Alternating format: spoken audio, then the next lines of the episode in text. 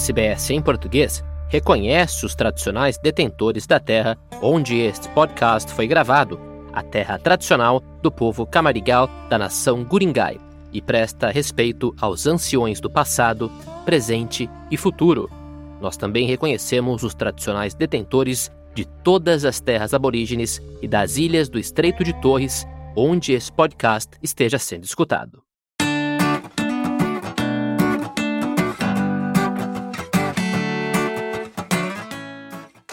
Quando pensa na Austrália, o que vem primeiro à mente?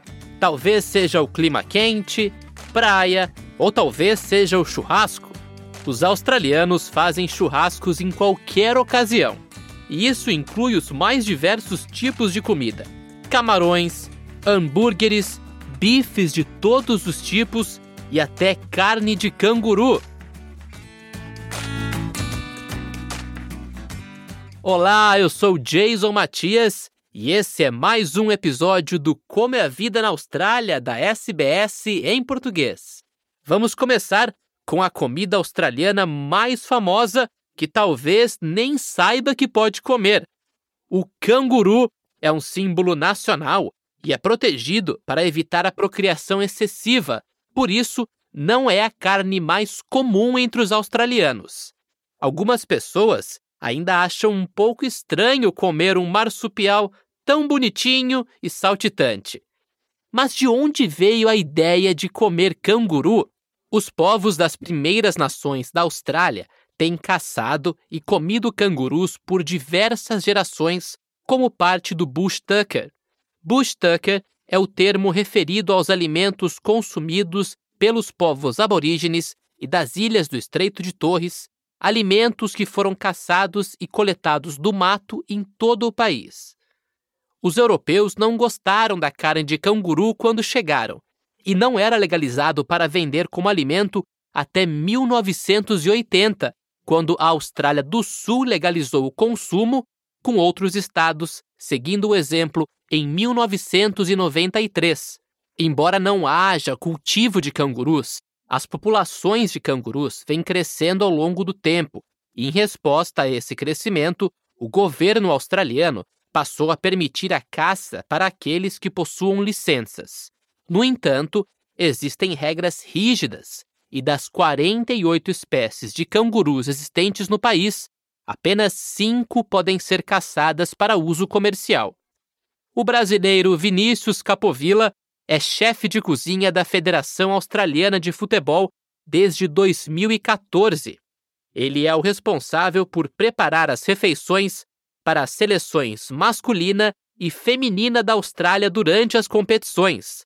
O chefe brasileiro fala sobre sua experiência com a famosa carne de canguru. A carne de canguru, ela se assemelha um pouco a uma carne bovina, ou seja, uma carne vermelha nesse sentido, mas é, é curiosa, ela tem uma textura muito que se assemelha a uma carne vermelha, mas os nuances de, de paladar são de algo mais leve, como um vitelo, por exemplo. É, seria de se esperar que um canguru fosse para um lado, né? Alguns países europeus comem cavalo, que é uma carne super forte em sabor metálico de sangue, mas o canguru ele vai para um lado mais vitela, então é uma textura bovina, um sabor mais de um, de um, de um novilho, algo assim. É muito interessante, mas curiosamente eu acho da carne de canguru, eh, se eu faço uma pesquisa dentro de uma equipe da australiana, eu diria que uns uns 25% provaram a carne de canguru de fato. Como a Austrália tem o enfoque do futebol, principalmente em, em pessoas que têm uma relação de, de herança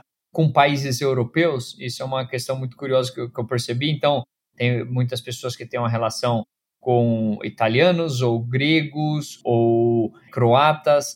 Então, essas pessoas normalmente também têm muito dessa cultura europeia vindo da família, sabe?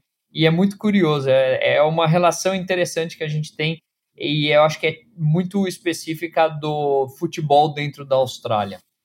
A chefe de cozinha portuguesa Odete Pereira mudou-se para a Austrália para ajudar a irmã em seu restaurante e acabou se apaixonando pela gastronomia Aussie. Ela explica um pouco mais sobre o preparo da carne de canguru. Então, quando nós olhamos para a carne de canguru, visualmente, a carne de canguru é uma carne mais escura, é uma carne, não sei se, pronto, para quem conhece a carne de cavalo, a visualizar é bastante parecido. E a carne de canguru é assim, se nós pensarmos, o canguru é basicamente só músculo. Então, a carne de canguru tem que ser cozinhada no ponto perfeito. Porque se não for, como é uma carne, como é só músculo, vai ficar muito dura. Então a carne de canguru para cozinhar seria na perfeição, seria ali no que nós chamamos o medium rare, ou então um bocadinho ainda a, a sangrar. Porque se deixarmos cozinhar completamente, vai ficar o que nós chamamos sola de sapato. e, mas, mas sim, é uma carne. Eu, eu pessoalmente gosto muito, acho muito saborosa, um sabor uh, intenso, diferente. Se me perguntassem, eu, eu diria que eu acho muito parecido com a carne de cavalo.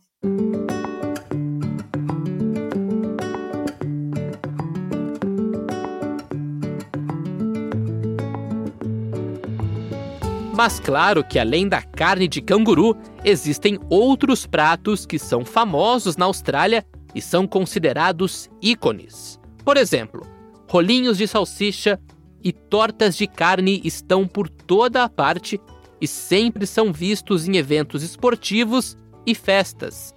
Estes são considerados um exemplo de comida australiana. A torta de carne na Austrália foi desenvolvida pela primeira vez no século II Cristo como forma de preservar a carne cozida para não estragar. A massa era o resfriamento e proteção para evitar que a carne cozida não estragasse. E aqui vai um presente especial para os aventureiros que gostam de experimentar novas comidas um pouco exóticas. Famoso em regiões remotas e desérticas, o verme ou larva chamado Witchery Grub é nativo da Austrália. Originalmente chamado de Witchery pelo povo Adnamatneya do deserto central da Austrália do Sul, o animal é cheio de nutrientes, tornando-se um alimento básico da dieta indígena por milhares de anos. No entanto, quando os europeus chegaram à Austrália, eles não os incluíram em sua dieta e não eram tão populares dentro das colônias. Mas com o tempo, as larvas começaram a ganhar popularidade entre os australianos e mais pessoas se familiarizaram com o seu valor culinário. As larvas estão começando a aparecer nos cardápios de restaurantes em todo o país. Os cozinheiros recomendam grelhar para que fique um pouco parecido com uma combinação de frango e camarão. Outro alimento que os indígenas fazem há muitos anos é o dempa. Dempa é um pão feito misturando farinha, uma pitada de sal e água, e depois é assado sobre as brasas de uma fogueira ou fogão a lenha. Norni Bero é a chefe executiva do Mabumabu, uma empresa de hospitalidade das Ilhas do Estreito de Torres, com sede em Nam, em Melbourne. O Estreito de Torres é um grupo de mais de 25 ilhas entre a ponta do Cabo York, a parte pontiaguda da Austrália e Papua Nova Guiné. Norni é do povo Merian da Ilha Mer. Eles cultivam e comem tudo o que a terra e o oceano fornecem para eles. Nós temos muitos frutos do mar em nossa dieta: polvos, peixes, tartarugas, dugongos, apenas em ocasiões especiais. Os povos das ilhas nem sempre foram ricos financeiramente, mas nunca passamos fome porque sempre tínhamos comida. Eu acho que isso é a melhor coisa de crescer na região. Não precisa ir para casa almoçar. Pode apenas comer um pedaço de fruta ou pegar alguma coisa e assar na praia. Javali e inhame também são alimentos comuns consumidos no Estreito de Torres. Animais como dugongos e tartarugas só são comidos em grandes eventos como casamentos e funerais, quando toda a comunidade se reúne. A totalidade do animal é sempre utilizada, fazendo parte do seu estilo de vida sustentável. Dugong é como comer carne de porco. Tem essa gordura muito grossa e parece basicamente carne de porco quando é cortada, quase como uma costela de porco, tem aquela carne branca. Tartarugas também. Quando come tartarugas, elas também são carne vermelha. Essa é a substância da carne vermelha que comemos na ilha.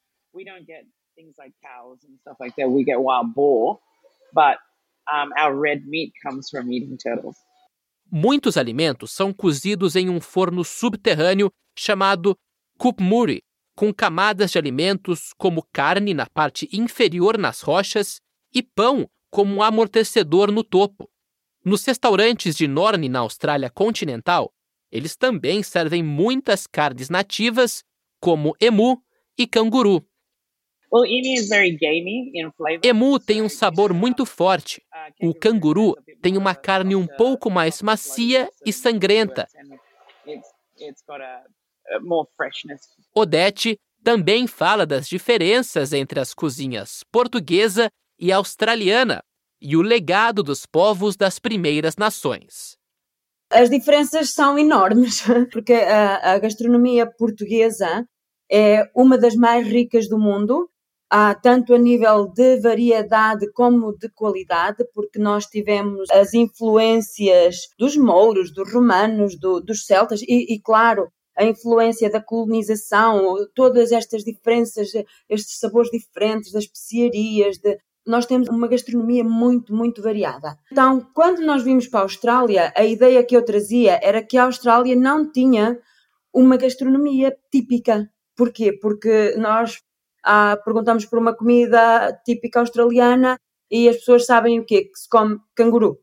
Ah, as pessoas não conhecem tão bem a gastronomia australiana. E a gastronomia australiana, se nós fizermos uma pesquisa, é fantástica porque ah, pronto, tem uma influência muito grande britânica, asiática, mediterrânica, mas antes de virem os ingleses para a Austrália, já havia aqui uma cultura lindíssima do, dos aborígenes, que, aliás, uma das características da cultura aborígene é a, a ligação fortíssima que eles têm com a terra e com a natureza. E isso uh, influenciava a alimentação deles. Com todo o respeito, eles traziam o que sai da terra, eles comem o que, o que a natureza lhe oferecia. E então é assim, o que é que eles comem? Eles tinham o, o, canguru, o emu, o crocodilo, os frutos do mar, que é o famoso bag que eles usam aqui, que é uma espécie de lagostim, e eles tinham, pronto, os frutos vermelhos, o mel, e, tudo isto muito saudável e rico. Então depois o que é que veio? Veio aquela influência que veio de fora, dos britânicos, dos asiáticos, pela proximidade geográfica. E então depois houve o que chamam então a cozinha moderna, que é essa cozinha adaptada. Mas a cozinha básica australiana do, com mais de 40 mil anos ah, era muito, muito saudável e agora está-se a ver outra vez, está a vir muito à moda outra vez chegar a um restaurante e comer aquelas carnes exóticas.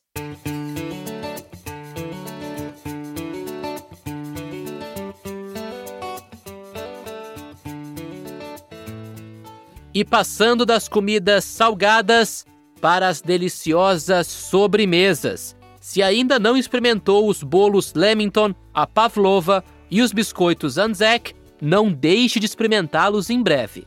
Se nunca ouviu falar deles, Calma que a gente já vai te explicar. Mas primeiro, Vinícius nos conta sobre as características típicas dos doces australianos. Eu acho curioso da gastronomia da Austrália nesse ponto, e, e é, é interessante falar dos doces principalmente. A Austrália é um caldeirão cultural, né? E eu acho que isso só está se, se desenvolvendo ainda mais. Então, claro, com essa origem muito, muito europeia, britânica, mas depois a quantidade de imigração que teve, né, numa primeira fase de europeus de outros países e agora, eu diria, de um mundo asiático muito potente, isso só vai fortalecer a gastronomia. A gastronomia é mutável, né? A gastronomia ela não é não é rígida nem fixa. Então eu acho que a Austrália ela desenvolveu uma característica de, de imersão é, e de junção desses desses distintos sabores e ingredientes que eu acho muito curioso ela vive um momento de evolução da gastronomia e criação de uma característica que vem dessa junção de distintas culturas.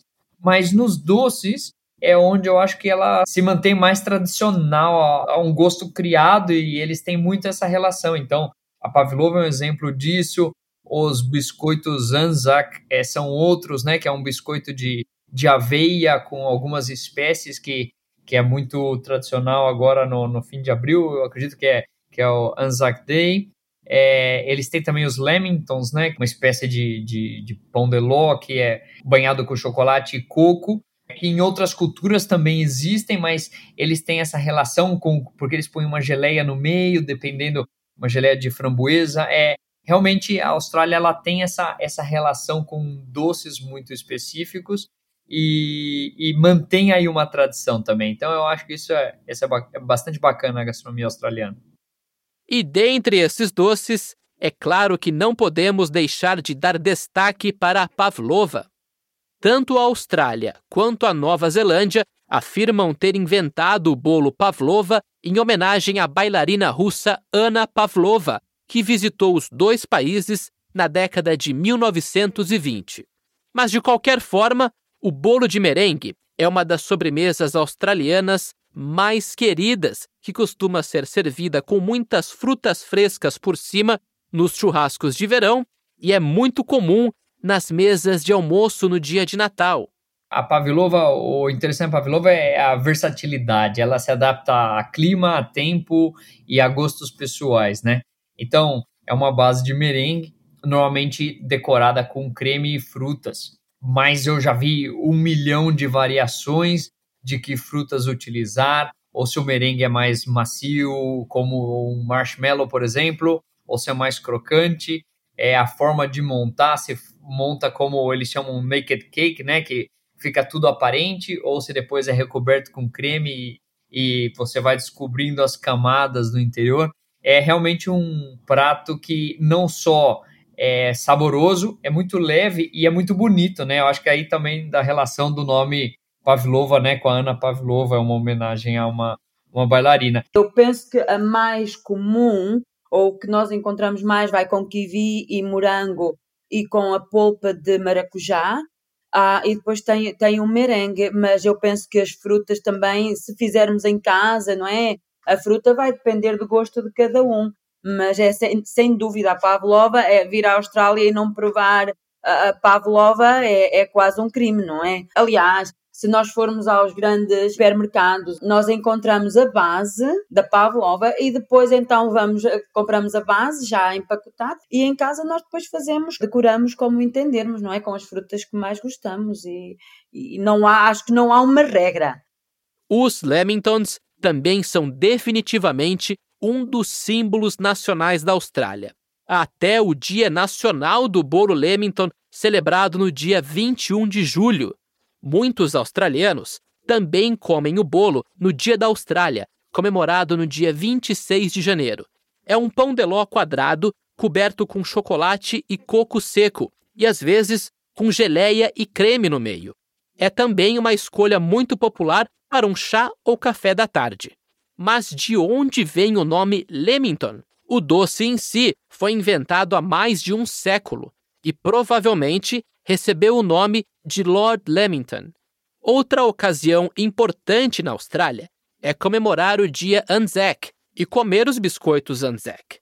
Anzac significa Corpo do Exército da Austrália e Nova Zelândia, um grupo conjunto de soldados que são homenageados pelos seus esforços na Primeira Guerra Mundial. Todos os anos, no dia 25 de abril, o dia Anzac reconhece os esforços de todos aqueles que serviram na Força de Defesa Australiana. E os biscoitos Anzac foram assados para enviar às tropas em guerra, projetados para durar por uma longa jornada de navio para as tropas australianas no exterior.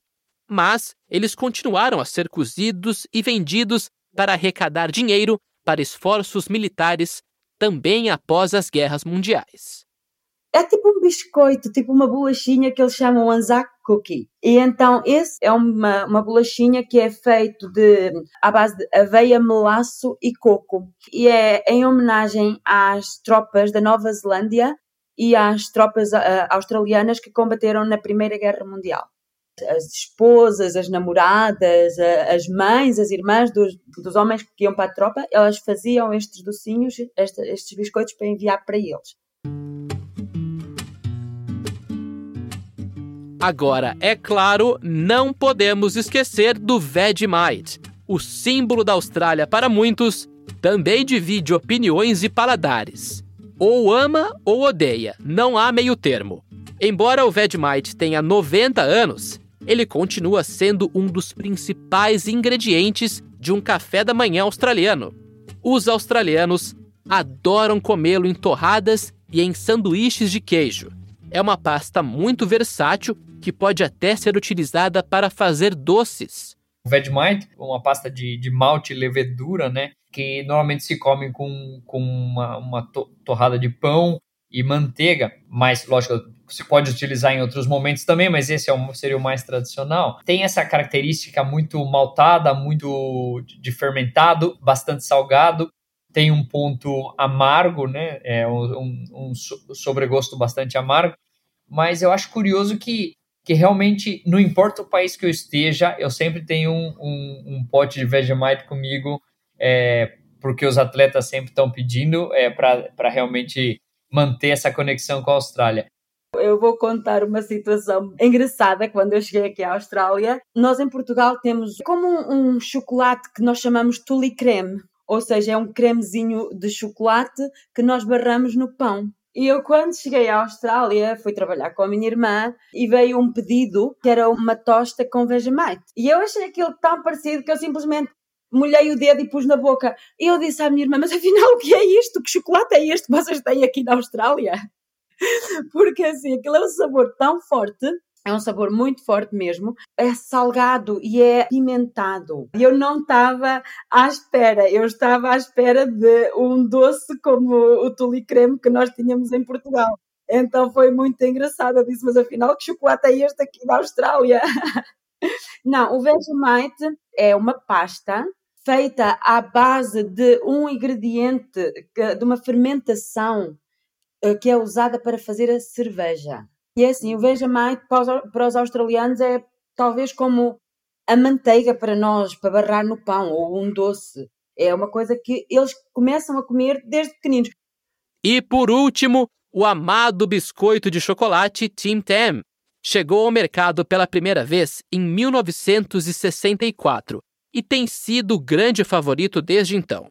Os australianos têm até um jeito típico de comê-los chamado de Tim Tam Slam, morde-se cada ponta do biscoito, depois mergulha uma ponta em uma xícara de chá, café ou leite e depois chupa o líquido pela outra ponta. Mas é preciso ser rápido para comê-los, porque eles se dissolvem na boca em segundos. E se gostou desse episódio, não esqueça de compartilhar com seus amigos. Eu sou Jason Matias e este foi mais um episódio do Como é a Vida na Austrália. Este episódio foi apresentado e produzido por mim, Jason Matias, com o apoio da produtora executiva da SBS em português, Luciana Fraguas, assim como Max Gosford, Rachel Sibley, Matt Palcarney, Carolyn Gates e Carrie Lee Harding. Como é a Vida na Austrália foi originalmente criado por Maran Ismail para o SBS Arabic 24. Para mais informações e conteúdo da SBS em português, é só acessar sbs.com.au barra português.